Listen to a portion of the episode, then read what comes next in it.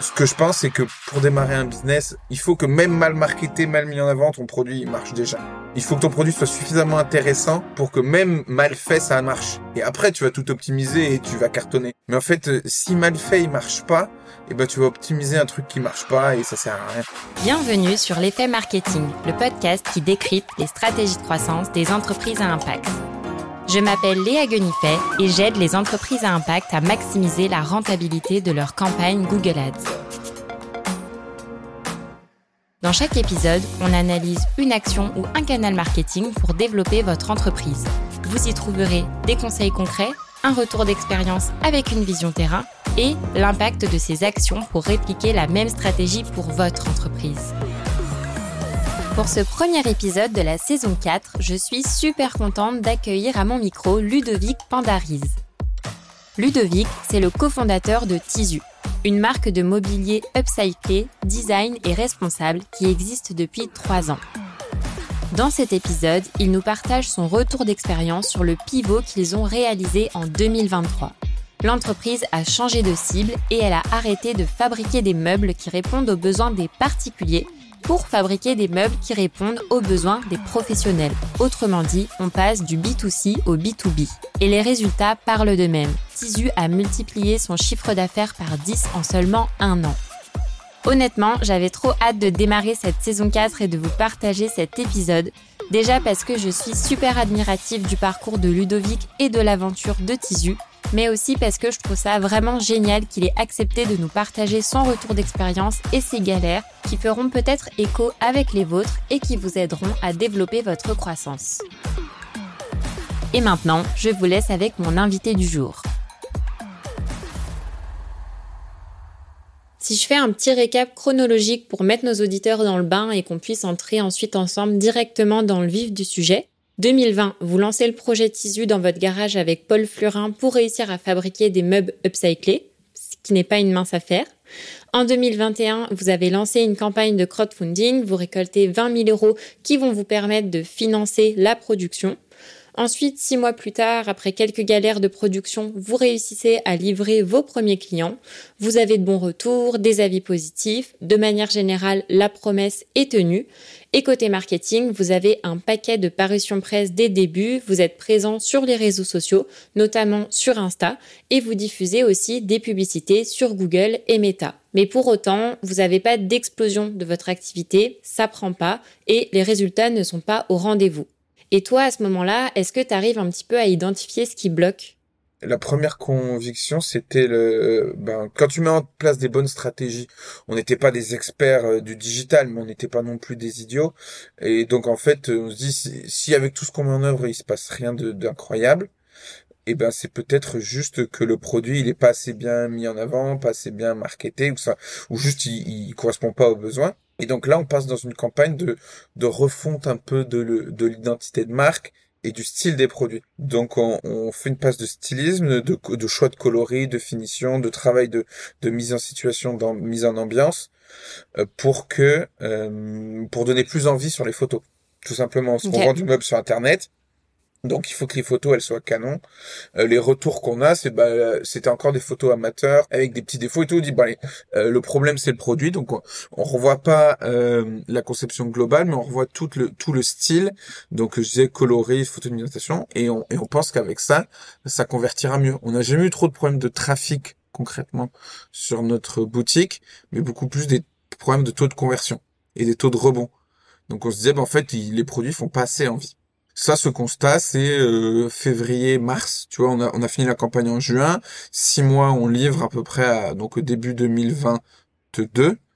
Donc euh, très vite, on se rend compte bah, qu'en fait, ça, ça change pas énorme. Donc, euh, on, attaque ouais, février-mars cette nouvelle campagne de stylisme, si je peux appeler ainsi, de, de retravail à la fois du site, des visuels et des coloris et de voilà, qui aboutit mai, je dirais mai-juin et donc là, on se dit, bah là, euh, on passe vraiment de photos, si je, si je résume, mais amateur euh, dans un, chez la part d'un copain, à, on, on avait loué un appart, euh, magnifique, je sais pas, ça devait être 1000 la journée, 1000 euros la journée, tu vois, de location d'appart pour, pour envoyer des super, qui étaient vraiment canons, avec des, des belles pièces de déco autour, qui font des photos euh, qu'on a encore aujourd'hui d'ailleurs, qui, servent encore nos, marketing.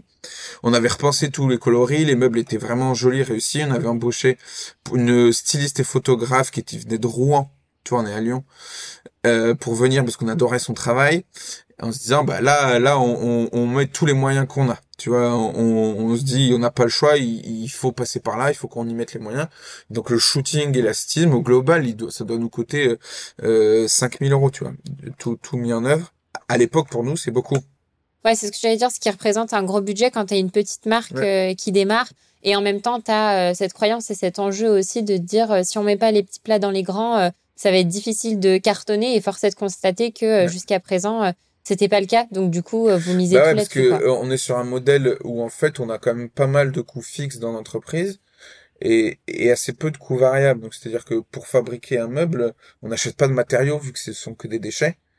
Par contre, on a besoin d'un atelier, de personnes qui travaillent euh, pour dépouiller le matériau. Donc en fait, que je fasse 10 meubles ou 100 meubles euh, par mois, ça me coûte à peu près le même prix. Enfin, j'exagère, mais euh, ça fait pas x10, mais mes charges, elles vont faire peut-être x2. Par contre, si je fais x10 sur mon chiffre d'affaires, mes, mes, mes charges vont faire x2. Donc on a, on a ce besoin de, de volume, d'un volume minimum pour amortir tous les frais fixes. Et, et on voit bien qu'à la vitesse où on, on, va, on les amortira dans, dans 15 ans, quoi.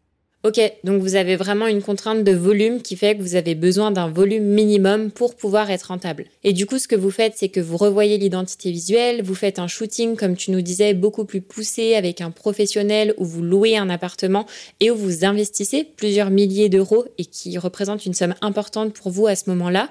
Vous revoyez aussi, euh, si je dis pas de bêtises, votre site internet, l'expérience d'achat. Et euh, important à préciser, je pense, pour nos auditeurs, c'est que vous continuez en parallèle toujours à créer du contenu sur les réseaux sociaux et vous diffusez aussi des publicités sur Meta et sur Google. Et là, l'objectif, c'est vraiment pour vous de donner un nouvel élan, j'ai envie de dire, à la marque et lancer une nouvelle dynamique. Et du coup, au niveau des résultats, ça donne quoi? On a des super bons résultats sur le taux de rebond. C'est-à-dire qu'on devait être, je sais pas, à 40% de taux de rebond avant. Et on passe à un truc comme 10% j'ai plus les chiffres exacts en tête, mais c'est ça l'ordre de grandeur. Donc en fait, notre trafic euh, euh, reste sur le site et consulte des pages et est intéressé. Donc euh, ça c'est vraiment une, première chose où le contrat est rempli. en refaisant ça, on est sûr et certain que bah, les gens sont plus intéressés, ça fait plus envie. Pour autant, le chiffre d'affaires et le taux de conversion ne décollent pas. Presque, il, il, réduit parce qu'on a plus de gens qui passent du temps sur le site, mais les, les chiffres d'affaires décollent pas. Euh, on est toujours sur la même trend. Euh, et du coup, euh, donc tu vois, on sort ça euh, juin et on, on laisse passer l'été et puis et puis euh, et puis là ça va enfin on, on, on prend des décisions parce qu'on se rend compte que à cette à cette vitesse là ça n'ira pas et que là on est en train de cramer de l'argent et qu'on est loin encore de pouvoir payer tout le monde parce qu'on entre temps on, on, commence aussi à recruter parce que les volumes progressent un petit peu. Et, et c'est dur à dire, c'est que on avait besoin d'un minimum d'équipe à l'atelier, ne serait-ce que pour porter des objets lourds, il faut être deux. Donc en fait, on peut pas faire ça à un. Donc donc en fait, il y a, toujours ce dit de, il y a un volume minimum, peu importe le chiffre d'affaires, le nombre de meubles qu'on fabrique, faire ça tout seul, ça marchait pas. Donc euh, voilà où on en est. Donc là, ça, on arrive euh, voilà fin de l'été 2022 en se disant on a mis tout ce qu'on savait faire et puis le progression du chiffre d'affaires est, trop faible. Et, et du coup, tu vois, toi, tu es dans quel état d'esprit à ce moment-là? Parce que je me dis, c'est pas évident parce que tu dis tu mis euh, tous tes efforts et ça prend pas autant que ce que tu espérais. Mais du coup, comment est-ce que tu te dis je continue, j'arrête? Est-ce que tu te fixes, je sais pas moi, une deadline, un peu te dire si avant telle date ça décolle pas, j'arrête. Tu vois, je trouve que c'est pas facile aussi de faire la différence entre euh, il faut persévérer et euh, à l'inverse, à certains moments, il faut savoir euh, lâcher l'affaire et essayer autre chose, quoi. Ouais, c'est soit on est soit on est un têtu, soit on est un visionnaire, quoi. soit, soit, on est entêté et, tant que et tant que ça marche pas, on est un entêté et puis quand tout d'un coup ça marche et que tout le monde vous tous les signaux vous disaient que ça allait pas marcher, on questionne un peu le, la vision de, de l'entrepreneur. Euh, ben il y a que la réalité ensuite qui, qui dit si ça a marché et donc euh, c'est très c'est très bizarre parce qu'à la fois on est positif et, ce serait marrant si on, on questionnait les les gens que je côtoyais à l'époque qui me demandaient comment ça va, j'essayais toujours de maintenir le positif parce qu'on faisait quand même de la croissance et puis que et puis qu'à côté on avait d'autres business qui a, qui arrivaient. Mais euh, un petit peu déçu en se disant euh, l'état d'esprit c'est bah lucide lucide en fait là là on est en limite de compétences il y a un peu de pression quand même du résultat qui arrive. Ça va faire, on est en 2022 maintenant, tu vois, donc ça fait deux ans et demi qu'on a créé et on fait toujours un chiffre d'affaires de bébé, quoi. Et donc ça peut pas et ça ça peut plus tenir. Les chômages se sont tarés. Il, ça fait quelques entre 6 et 8 mois qu'on se paye. Bon ben voilà, il faut il, il, faut que ça change. Il faut il faut qu'on démarre. Et donc il n'y avait pas d'histoire de deadline. Euh, moi, j'arrive pas à fonctionner comme ça à titre perso. Euh, moi, c'est quand, quand, je vois qu'il y a un truc qui va pas, je le change tout de suite. Quoi. Je mets, je mets tout en œuvre pour changer. Et donc, en fait, bah, tu vois, si on reprend l'historique, les produits crowdfunding sortent, euh, je livre, je me dis bah ça doit décoller au bout d'un mois ça décolle pas. Ah bah mince c'est que le produit va pas. Hop on se relance dans une phase de développement de shooting de stylisme. On le sort euh, deux mois après ça marche toujours pas. Bon bah vas-y euh, qu'est-ce qu'on fait? En fait euh, je laisse assez peu de temps sans rien faire. Je passe peut-être beaucoup de temps à essayer d'améliorer mais une fois que le, truc est live bah tout de suite les résultats on les voit hein. et ce qui se questionne c'est peut-être est-ce qu'on n'a pas mis trop de temps à sortir des, des nouveautés. Tu vois, on a fait euh, six mois à livrer, six mois à refaire le stylisme. En fait, on a, en un an, on a, on a implémenté deux grandes choses. Et donc, si on avait voulu faire mieux plus vite ou pivoter plus rapidement, eh ben, il aurait fallu certainement euh, être capable de tester plus rapidement. Ouais, parce que du coup, en fait, tu as mis tellement d'énergie et passé de temps sur la partie euh, production produit que du coup, euh, tu as eu moins de temps pour tester le marché et justement essayer de voir ce qui fonctionne, ce qui fonctionne pas. Et puis du coup, cette pression aussi que tu as passé tellement de temps sur ton produit que derrière, euh, si ça marche pas, tu te dis bah tout ça pour ça et tu recommences en fait le processus et ça peut être fatigant au bout d'un moment quoi. Ouais, bah, c'est exactement ça. Tu vois, si, on reprend les deux phases, il y a sept mois de test en gros, mais dont six mois de, de produits et un mois de vente. En fait, tu vois, on, sur sept mois, il y a que un mois en, face à face euh, de clients pour prendre la décision. Et ça me fait, tu vois, j'avais, en, le racontant, je le, je le conscientise, tu vois que, en fait, on n'a pas été très agile dans le dans, dans le test parce qu'en fait mais après c'est le pro, c'est le problème mais c'est l'opportunité des boîtes des projets euh, physiques on on fait pas du digital enfin nous on fait des produits pour tester il, il, faut les fabriquer il faut monter oui, c'est ça. Mm. Entre temps, on monte un atelier euh, de fabrication. Euh, donc on passe de 100 à 700 mètres carrés. On investit dans des grosses machines industrielles pour fabriquer des meubles. Donc euh, en plus de ça, on, se met des charges et, d'autres sujets autres que la vente. Et tu vois, du coup, est-ce que tu arrives à, même si cette phase de test, du coup, elle est assez réduite, à identifier bah, en fait euh, pourquoi est-ce que euh, ça prend pas? Est-ce que c'est euh, le marché qui est pas encore assez sensibilisé? Est-ce que tu as des retours un peu quali des utilisateurs de pourquoi ils ont pas acheté? Tu vois, essayer de comprendre le pourquoi ça marche pas. Pourquoi ça a pas vraiment marché en B2C C'est j'ai que des intuitions. Je pense que le en fait le, le, le mobilier, je sais pas tous les combien de temps tu changes de table basse. La table basse c'était notre best-seller. Mais tu vois tous les combien de temps tu changes d'un meuble chez toi, c'est pas un marché de de coup de cœur, c'est pas un marché de coup de folie, c'est un marché souvent tu changes d'ameublement quand tu déménages. Et c'est pour ça que c'est et même quand tu es propriétaire, tu fais un emprunt et souvent parfois tu inclus même le mobilier dans ton dans tes dans ton budget c'est un marché, je pense, où le timing est très important. Et donc, en fait, si tu touches euh, un million de personnes, par exemple, ben, combien parmi ce million de personnes est en train d'acheter des meubles? Ben, C'est peu ou prou ceux qui sont en train soit de faire des travaux chez eux, soit de déménager. Et donc, ma conviction, c'est qu'en fait, les taux de conversion dans l'ameublement sont pas si énormes. Et donc en fait, il y a plein de gens qui sont curieux, mais qui vont acheter peut-être dans un an ou deux ans. Tu vois, on avait beaucoup de gens quand on les interrogeait. Ah ouais, je vous suis depuis le tout début. Euh, je vous ai vu dans un article. on a eu des articles dans, truc, dans la revue Zéro déchet et tout. Zéro déchet, on l'a eu au bout de deux mois de création. Et deux ans et demi après, quand, on demande à quelqu'un comment tu nous as connu, il nous dit, il nous dit revue zéro déchet. Donc en fait, c'est-à-dire que ça fait deux ans, ça fait deux ans et quelques qui nous suit, et il passe commande d'une table basse qui vaut 100 euros. Je... Donc tu, tu, tu vois, c'est pas et donc tu te dis waouh. Donc je pense qu'il y a un effet, il y a un gros enjeu de timing et donc en fait il faut être extrêmement connu pour capter le petit pourcentage qui est prêt à l'achat. Ça c'est une première question. Donc en fait manque de notoriété globale. Plus et après c'est un enjeu euh, de culture prix. Je trouve qu'on est, on est très biaisé dans notre culture des prix. En tout cas, dans mon réseau, quand j'ai commencé la boîte, ma référence, c'est le bon coin, c'est Ikea. Tu demandes à quelqu'un combien ça coûte un tabouret. Il va dire, oh, un tabouret, ça vaut 20 balles. Bah, en fait, 20 euh, balles, c'est pas, moi, 20 balles, je, je, je fabrique un dessous de verre à 20 balles. Euh, et, donc, je pense qu'il y, a un deuxième enjeu, c'est le prix que les valeurs euh, d'upcycling, des co-responsabilités de fabriquer local. Aujourd'hui, elles, elles justifient peut-être un qu'on choisisse à prix équivalent, peut-être un 5-10% plus cher. Aujourd'hui, nous, on était positionnés milieu de gamme. Et donc en fait, euh, et donc en fait, on se battait contre des marques qui avaient des moyens marketing, des réseaux de distribution qui étaient colossaux par rapport à, nous.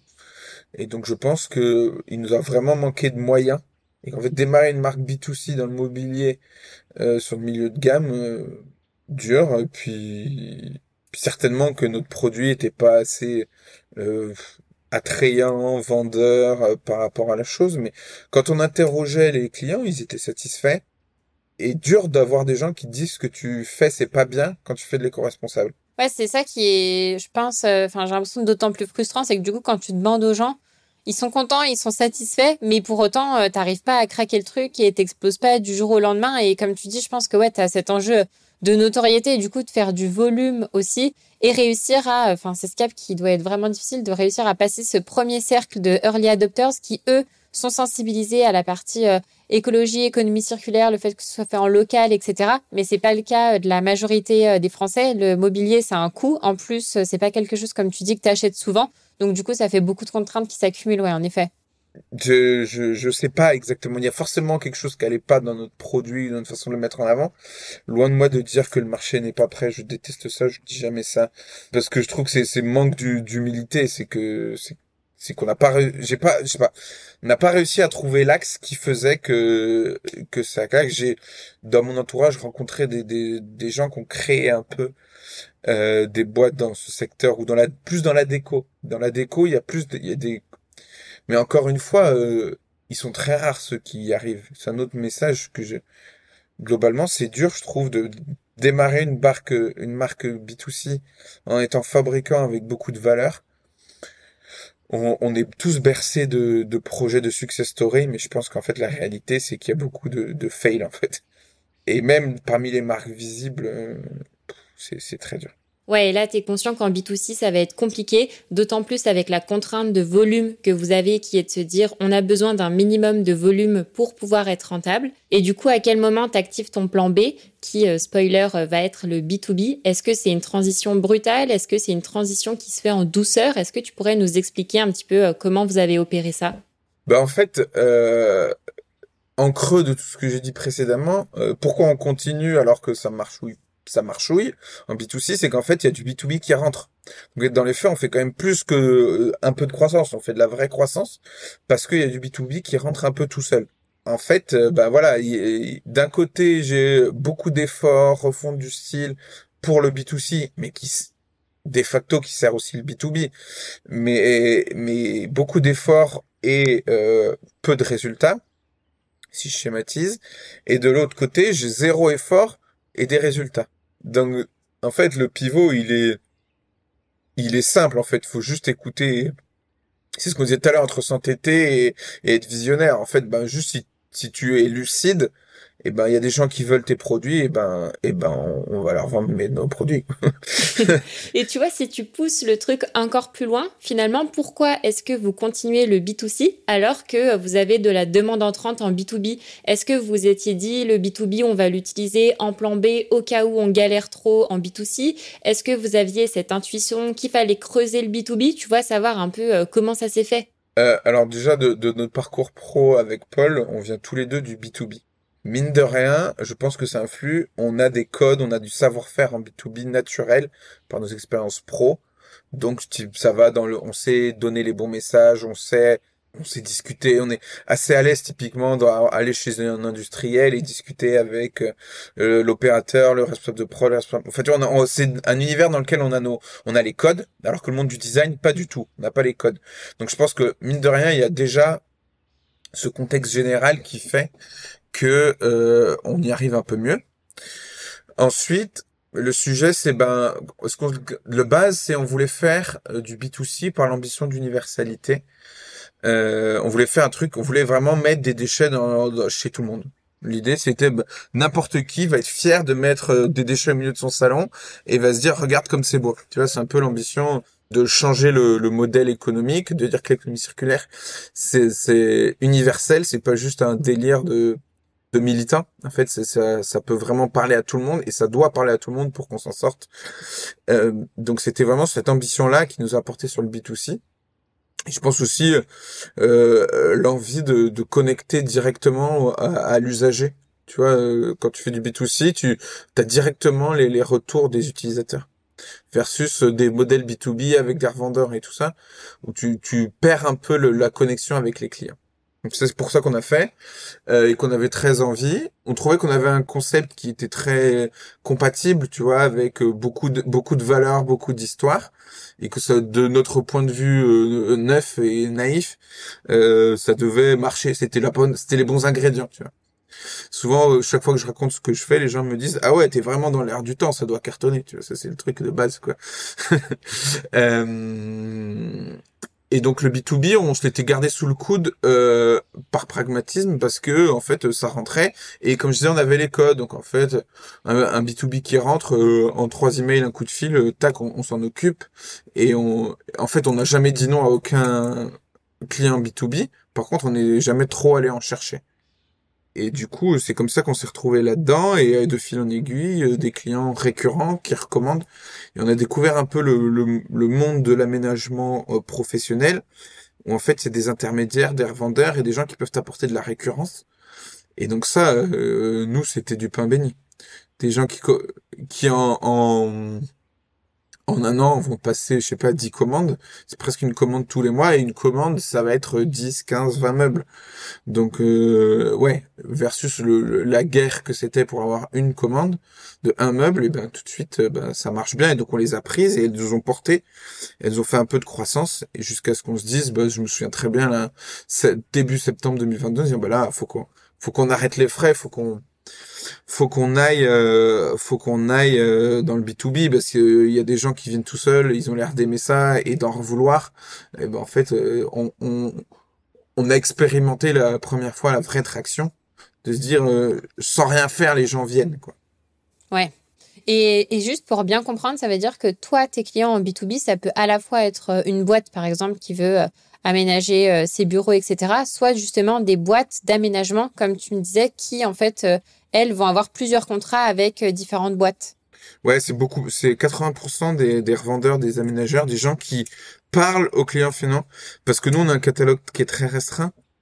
Tu en as une dizaine de meubles au catalogue et donc en fait on n'a pas de chaise. Donc si tu achètes une table chez Tizu, ben en fait euh, tu peux pas nous acheter de chaise, donc tu es obligé d'acheter des chaises ailleurs. Et donc souvent les clients ils aiment bien avoir un interlocuteur qui fait tout l'aménagement global, hmm. qui va faire les plans, les visualisations en 3D. Il y a toute une grosse notion autour du conseil quand même quand on, on équipe un hôtel, un restaurant, un, un, espace de bureau, de coworking. Et ben en fait il, faut vachement réfléchir les usages, euh, l'esthétique globale du projet pour pas pour faire un truc un peu patchwork. Et donc, bah, ces gens-là sont nos clients naturels. Et, et ce qui est intéressant, c'est qu'il y a déjà une filière qui existe, il y a déjà plein de revendeurs partout sur le territoire, qui sont en contrat avec tous les TPE, PME, grands groupes de leur région. Et donc en fait, intégrer euh, ces, revendeurs nous, nous permet, nous, de toucher, de démultiplier euh, notre puissance commerciale sans frais tu vois, comparé euh, au B2C, où s'il fallait faire une campagne d'affichage dans tous les arrêts de bus de France, eh ben, ça coûte beaucoup plus cher que euh, que d'être inscrit au catalogue d'un revendeur dans chaque ville. Pas que ça coûte zéro, parce qu'en fait, il faut aller les rencontrer, les convaincre, passer des coups de fil, mais c'est du c'est du temps homme qu'on avait en fait que, que, que moi je au lieu de passer mon temps à essayer d'optimiser un site des taux de conversion et à faire du contenu sur les réseaux sociaux ben en fait j'ai pris mon téléphone et, et, et, ma voiture et je suis allé et je suis allé voir les gens quoi. Je les ai appelés je les voir et les, et les convaincre de me proposer Ouais, et puis en plus, c'est marrant parce que quand euh, t'en parles, on sent que t'es beaucoup plus à l'aise du coup sur euh, l'univers B2B euh, et que ça te fait beaucoup plus kiffer, tu vois, d'aller rencontrer des gens, d'échanger et tout, plutôt que de passer tes heures sur ton post Instagram. ouais, et, et en fait, on retrouve l'ambition qu'on avait sur le B2C d'être en contact avec les gens. Et ben en fait, on l'a pas eu, on l'a pas eu le contact. Tu vois ce que je te dis, c'est que je sais pas pourquoi vraiment ça a pas marché. Et donc, alors qu'en fait en B2B, peut-être la relation était plus sincère et, et, et, donc en fait, euh, bizarrement, euh, contre-intuitivement euh, pour nous, et bah ouais ouais, le, le, B2B, il y avait plus cette relation et des gens qui me disaient ah bah ça ça va pas ou ça c'est pas beau ou ça c'est ça c'est pas la bonne taille ou, ça c'est trop cher.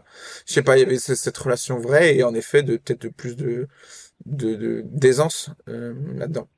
Et donc toi, tu vois, donc t'as ton B2B entrant, la majorité du coup toi des, des boîtes avec qui tu bosses du coup c'est des revendeurs dans l'aménagement. Donc, si je comprends bien, c'est-à-dire que toi, ton enjeu, c'est d'être euh, référencé, enfin répertorié par un maximum du coup d'aménageurs en France. Et du coup, à partir de ce moment-là, euh, quand tu te dis, OK, je prends le B2B au sérieux, entre guillemets, en tout cas, c'est là-dessus que je vais mettre mes efforts, qu'est-ce qui change?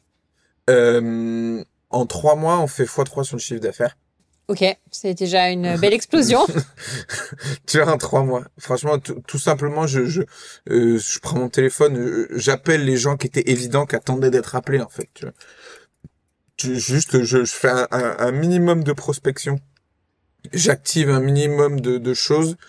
Vraiment le truc qui est sous mon nez. Enfin, c'est jamais si simple que ça. Mais oui. Euh, avec un peu de recul, c'était vraiment sous mon nez. J'active ça et tout de suite, ça fait rentrer des projets euh, rapides. Donc ça, c'est les résultats très concrets. Ça fait que on change un peu la façon de faire euh, de la com et du marketing aussi sur notre sur notre site, euh, tu vois, les, les sous qu'on mettait à Google et à Facebook, et eh ben en fait on les met sur des salons, euh, on les met sur des déplacements pour aller voir euh, les revendeurs. Et, et ça change, ouais, ça change le positionnement de l'entreprise. Et après, ça fait qu'on commence à avoir du feedback aussi sur ce qui marche et ce qui marche pas. Et donc, en gros, en trois mois, on fait x3. Et après, en, en, huit mois, on refait x3. Donc tu vois, on fait presque fois, on fait presque fois, on fait x9 du coup, tu vois. En, en, en un an, on fait x9 en un an. Le premier en trois mois, le, le reste en neuf. Euh, parce que grâce au feedback, en fait, des gens, en disant, ben, on a des clients qui nous achetaient que des plateaux de table de bistrot. Et ben en fait, euh, ben, on a développé des produits euh, complets table de bistrot. Et donc en fait, juste en étant à l'écoute, on a euh, augmenté le catalogue avec les produits que nos clients revendeurs attendaient, et donc bah, ça refait x3. Et là, on est toujours dans cette dans cette dynamique. -là. On, devrait faire l'année entre x2 et demi sur l'année qui arrive. Donc donc en fait, on peut dire fois entre x20 et x30 en deux ans. Mais quand tu pars de, quand tu pars de tout petit, ça marche. Euh, mais malgré tout, euh, avec bah, maintenant on arrive à des volumes où on, a l'équilibre financier, tu vois. Donc on a quand même, on est quand même cinq salaires, un atelier, des achats. Donc tu vois, on a quand même, euh, on, on, on va être rentable, quoi on commence les premiers mois de rentabilité sont passés. Là je disais novembre c'est c'est un mois où on est rentable.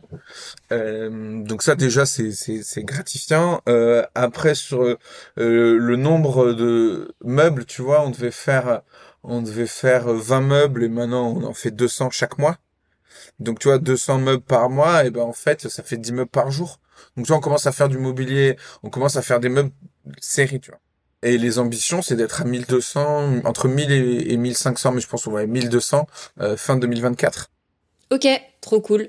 Et tu vois, petite question que je me pose, est-ce que la croissance que vous avez en B2B a un impact direct ou indirect sur les ventes aussi en B2C Parce que tu vois, je me dis, euh, en étant plus connu sur la partie B2B, tu as quand même une plus forte notoriété de marque, de plus en plus de personnes qui te connaissent, peut-être des produits aussi euh, reconnaissables ou euh, même si ton mobilier est dans un hôtel, un restaurant ou dans des bureaux, bah, quand tu es le consommateur final, tu vois, une personne comme moi, je peux très bien voir et me dire, ah ok, trop cool, ça c'est une table tissu, c'est sympa, j'en verrai bien une chez moi aussi, euh, etc. Un petit peu, un petit peu, mais ce qui est surtout certain, c'est que depuis qu'on a arrêté, on n'a pas réduit le volume B2C. C'est-à-dire que le B2C est encore en croissance aujourd'hui. Mais sauf qu'en fait, on alors que vous mettez plus d'efforts marketing dedans, quoi. Zéro. Là, tu vois, on est en période, on est en période de Noël. Euh, on a des commandes presque tous les jours, tu vois. ok, ok, ouf. Ah ouais. Là, tu... et là, tu te dis, mais pour... j'ai passé un an à faire tout ça, et là, ça tombe tout seul. J'y crois pas. ouais, ouais. Et donc c'est bien la preuve qu'en fait, c'est une histoire de timing. Et peut-être qu'on récolte des fruits de choses il y a longtemps, mais mais ça reste pas du tout suffisant. Euh, sauf tu vois, le B2C, je sais pas, ça représente 10% de notre chiffre maintenant. Euh, alors que ça fait toujours de la croissance, tu vois. Mais euh, et donc il y a un peu cet effet-là où en fait euh, la stratégie qu'on a, c'est une stratégie euh, euh, de marque avec des revendeurs. Et donc en fait les deux gros piliers de tous les fabricants qui ont des revendeurs, c'est d'un avoir un réseau de revendeurs de quel tu es très proche et, qui connaît bien son marché. Et deux, que tu une marque hyper forte que les clients finaux te réclament. Et on n'en a pas parlé, mais pourquoi le B2B aussi a eu cette traction? C'est que les clients finaux réclament. Quand dans le B2C, je suis pas sûr qu'il y ait beaucoup de gens qui réclament du mobilier euh, upcyclé euh, chez eux. Dans le B2B, dans les entreprises, il y a des vrais responsables de l'espace de l'entreprise qui réclament euh, ça dans leurs entreprises. Et donc le fait que il y a un vrai besoin chez les clients finaux euh, que j'ai un réseau de revendeurs qui sait dire oui, je sais le proposer, et qu'en plus de ça, je commence à construire une marque forte, et ben c'est ça fait que le, ça ça marche. Et donc euh, et donc ouais, le le, le sujet de marque fait un peu des petits, mais dans la prescription, dans la presse, dans les réseaux, euh, et aussi un peu chez les particuliers, mais mais tu vois c'est c'est c'est c'est un sujet fort ouais le, le tous nos meubles ont la petite étiquette tissu, ont une finition qui est très reconnaissable. Et, c'est fondamental euh, à, court, moyen, long terme pour le développement de l'entreprise parce que on est avec des revendeurs et que on n'a pas les usagers finaux, les clients finaux qui choisissent tissu, on les voit peu. Et donc on a ils ont on a besoin d'être très euh, attractifs et très désirables pour qu'ensuite faciliter le boulot des revendeurs quoi. Qui est juste en droit à dire bah ouais moi j'en ai t'en veux combien quoi si je schématise et concrètement, qu'est-ce qui a changé en interne entre avant où vous étiez sur du B2C et maintenant sur du B2B Savoir un petit peu comment est-ce que vous vous êtes structuré? Ouais, on s'est on s'est vachement structuré euh, au service commercial. Le service commercial, c'est moi. Hein. Ok. J'allais te demander, c'était ma question suivante. Comment structurer l'équipe? Bah, Elle est structurée dans ma tête. Et, mais en fait, on a mis en place des process parce qu'on a quand même eu des creux. Tu vois, je dis on a fait x3 et x3. Mais en fait, il y a des cycles. C'est pas, euh, c'est pas en fait euh, linéaire. Des fois, tu fais des super mois, des fois, tu fais des mauvais mois. Et au printemps dernier, on, a, on est retombé sur des mauvais mois. Et en fait, tu perds toute confiance dans ce que tu as fait parce que tu dis mais je comprends pas, il y a rien qu'à changer, j'ai l'impression que les clients ils en veulent toujours mais là j'ai pas les commandes. Et c'est qu'en fait euh, on avait besoin de se structurer en mode euh, commercial B2B et donc en fait, on a on a mis en place des outils, on a mis en place un CRM, on a mis en place des prévisionnels de vente, de gestion de projet pour juste gagner de la visibilité que quand ça sort pas, et ben en fait, tu sais pourquoi, tu sais si c'est vraiment il y a un problème ou si euh, ou si c'est juste passager parce que ça ce que t'as pas signé en gros ce que t'as pas on se fixe des objectifs tous les mois mais ce que t'as pas signé en avril bah ouais tu vas pas signer en avril mais si tu le signes en mai t'en fous parce que peut-être tu feras un mois de mai exceptionnel et un mauvais mois d'avril. Ce qui est important c'est d'avoir une visibilité à, moyen terme quand même à, à, un mois, deux mois, trois mois, à six mois, sur être sûr qu'il y a bien le bon nombre de projets tu vois, on a, nous, on a un petit flot de commandes, tu vois, on fait, on fait à peu près entre 30, un peu plus de 30 commandes par mois. Donc, en fait, ça fait une, une à deux commandes par jour. Ouais, donc on a toujours un flot de commandes, mais euh, il y a 50% du chiffre qui est fait par les grands, les projets un peu d'envergure. Quand on va faire tout un plateau de bureau ou toute une cafétéria. Et donc en fait, il faut s'assurer, le flot, il, les petites commandes de 2, 3, 4 tables basses, faut qu'ils rentrent. Ils, ils, rentrent parce que ça y est, les, les réseaux sont là. Et après, il faut s'assurer que tu es bien le bon de projets qui, qui va sortir un jour ou l'autre. Donc on s'est structuré, on a mis en place du CRM, euh, on a mis en place des salons. Ça c'est les deux gros les deux gros sujets.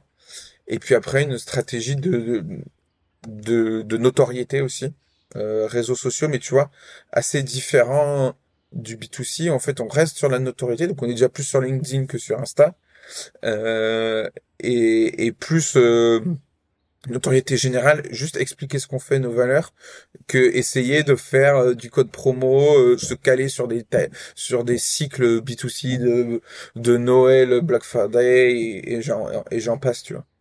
Et j'allais dire, ouais, faisons un zoom qu'on est obligé de faire sur LinkedIn, parce que du coup, ça fait pas longtemps que tu es sur LinkedIn et ça cartonne. Est-ce que tu peux nous partager un peu ton retour d'expérience là-dessus? Ouais. Déjà, moi, je comprends pas pourquoi ça marche si bien. Ok. c'est très honnête, on aime bien. ouais, Non, mais je comprends pas ce réseau social, en fait. Euh, pourquoi, pourquoi un message LinkedIn, ça marche mieux qu'un mail, tu vois? Je comprends pas. Mais il faut le constater. Je trouve qu'on a, on a une relation directe avec les gens sur LinkedIn qu'on n'a pas dans une boîte mail. C'est, mais à mon avis, à mon avis, c'est juste un âge d'or et ça va, et ça va mourir un jour. Euh, mais on a une relation qui est très sincère avec les gens sur LinkedIn, en tout cas en privé. Euh, et la question c'était quoi? Pourquoi ça marche bien LinkedIn? Euh, bah, bah Ouais, est-ce que non, mais en gros, euh, ce qu'il faut dire euh, pour nos auditeurs qui ne le savent pas forcément, c'est que tu as cartonné. Enfin, je sais plus, tu faisais as fait un post la dernière fois justement sur les leads que ça t'avait généré et tout. Enfin, c'est c'est faramineux. C'est genre vraiment énorme, quoi. Il faut le dire et il faut pas avoir honte de le dire. du coup, je te laissais euh, le plaisir et l'honneur de l'annoncer, mais je vois que t'oses pas. Alors, je ouais, ouais, ouais, carrément. On, on, a regardé en novembre, là, on a fait un truc, je crois c'est 250, entre 250 et 300 téléchargements euh, de catalogue. Donc, en fait, de, de leads entrants. Et quand on télécharge un catalogue, souvent, c'est quand même, on est quand même pas loin de passer à l'achat. En tout cas, le, sujet nous intéresse. Sur une cible, tu vois, de sur les 260, on doit avoir une centaine de prescripteurs. Prescripteurs, c'est des gens qui vont dire à leurs clients achetez ça parce que c'est bien. On doit avoir une cinquantaine de revendeurs et, une et la moitié qui est juste des clients finaux qui disent ça, ça irait bien chez moi ou dans mon espace d'entreprise ou dans mon restaurant ou que sais-je. Euh, donc ça c'est juste avec euh, trois posts LinkedIn quoi en novembre. Et en plus de ça, ça a fait euh, 50 calls de découverte, un truc comme ça, entre 50 et 60.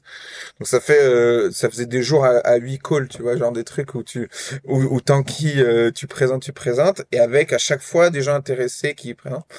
Donc ça, ça marche bien, et je pense que pour, pour plusieurs raisons, mais qu'on essaie d'avoir un, un, un positionnement qui est assez sincère, où on montre la réalité, tu vois, de euh, bah voilà les déchets, voilà ce qu'on fait. Euh, on est une vraie usine, tu vois les photos que je publie, c'est moi dans l'usine, c'est pas un truc hyper chiadé euh, à l'Instagram et tout. C'est on fait du concret. Et, et comme sur Insta, tu pourrais avoir un ras-le-bol des trucs un peu trop parfaits. sais, des, tout le monde, tout le monde est en vacances à Bali sur Insta euh, et ben tu pourrais avoir sur LinkedIn t'en as un peu marre des, des t'en as un peu marre des, des success stories euh, de gens qui vendent du service ou ou et donc en fait de quelqu'un qui font des gens qui font des choses concrètes on fabrique des meubles tu vois c'est c'est à la fois très euh, peu stylé, très peu sexy, mais à la fois euh, bah si parce que toutes les valeurs qu'il y a dedans, ça parle à tout le monde. Et donc donc je pense qu'il y a un peu ça qui, qui fonctionne, plus euh, un, un, un, petit bout de storytelling où en fait on raconte que ça marche. On préfère, on préfère les success stories que les, que les fails. Et en fait, quand tu racontes tes fails, c'est toujours parce que maintenant ça marche. c'est comme quand j'étais dans mon garage, je le disais pas, et maintenant que j'en suis sorti, je dis ah bah oui, dans le garage c'était génial. Mais en fait, quand t'es dedans, t'as honte quoi. Ah ouais, je comprends. Donc il euh, y, a, y, a, un peu de tout ça mélangé, mais ouais, du coup sur LinkedIn, euh, juste euh, prendre la parole avec un peu de, sens de l'histoire, de comment raconter ton histoire, plus des choses à dire intéressantes pour le réseau, ça marche. Et, et l'apprentissage, c'est que du coup, je suis pas tout seul. Du coup, plutôt qu'avoir quelqu'un pour pour en interne, donc qu'on ait pris une alternante pour nous aider sur la partie réseaux sociaux. Là, on bosse avec un freelance avec Pierre là de Marketing Flow qui nous aide euh, pour bah, comment bien raconter l'histoire, c'est quoi les c'est quoi les axes qu'il faut privilégier euh, et puis avec un regard un peu plus un peu moins pro du milieu, tu vois, un peu plus grand public. Euh, et avec derrière bah, juste la base des outils marketing B2B, mais avec des, des séquences de mails qui racontent tes engagements, des, des, un site internet optimisé pour la conversion, et c'est des choses assez simples qui font que tout ça mis bout à bout, euh, ça fait des bons résultats avec un canal euh, d'acquisition premier qui est LinkedIn, mais pas que. Typiquement, tu vois, on a, changé le site. Au bout d'un an euh, de B2B, on a refait le site en mode de, on est passé d'un site B2C à un mode site B2B, mais alors que ça faisait un an qu'on avait acté qu'on passait en B2B, et juste de faire ça, ça nous a ouvert les yeux sur le trafic qu'on avait sur notre site, et on a découvert qu'en fait, on avait des leads naturels qu'on n'avait pas avant, parce que le site était pas optimisé pour la conversion B2B. Ouais, donc c'est intéressant de dire que tu as ta machine LinkedIn qui est en route, mais tu as aussi tout ce qui gravite autour, le site internet, les séquences email, peut-être le fait que tu contactes aussi les personnes qui ont déjà interagi avec mmh. tes posts et c'est tout ce processus-là qui fait qu'aujourd'hui, ça prend, ouais. LinkedIn, c'est vraiment de la notoriété. Et une fois qu'on a fait ce boulot de notoriété, on, on fait vraiment du très très quali. on n'est pas des fanats de l'automatisation, on est plutôt des fanats de, de, la précision et de la segmentation. Et donc c'est, c'est souvent, je vais, moi je vais, je vais regarder, je me fais des routines où je vais regarder tous les profils euh, qui ont interagi avec mon poste pour identifier ceux qui sont pertinents, euh, qui ont un poste et tout ça, et, et je prends contact avec eux de façon manuelle, tu vois pour euh, derrière euh, ressortir des, des, des leads hyper ou, du rendez-vous hyper quali. Donc il y a pas de secret en fait, il y a pas de il y a en fait on dit la machine LinkedIn mais c'est pas une machine en fait, c'est c'est la notoriété est là et après on va dans on, s'en sert pour faire de la, de la précision. Ouais, et pour euh, créer des conversations plutôt que de vouloir tout automatiser, ça c'est cool je trouve de le souligner de dire euh, genre c'est pas euh, j'ai fait un poste euh, qui a explosé et boum ça y est tout décolle.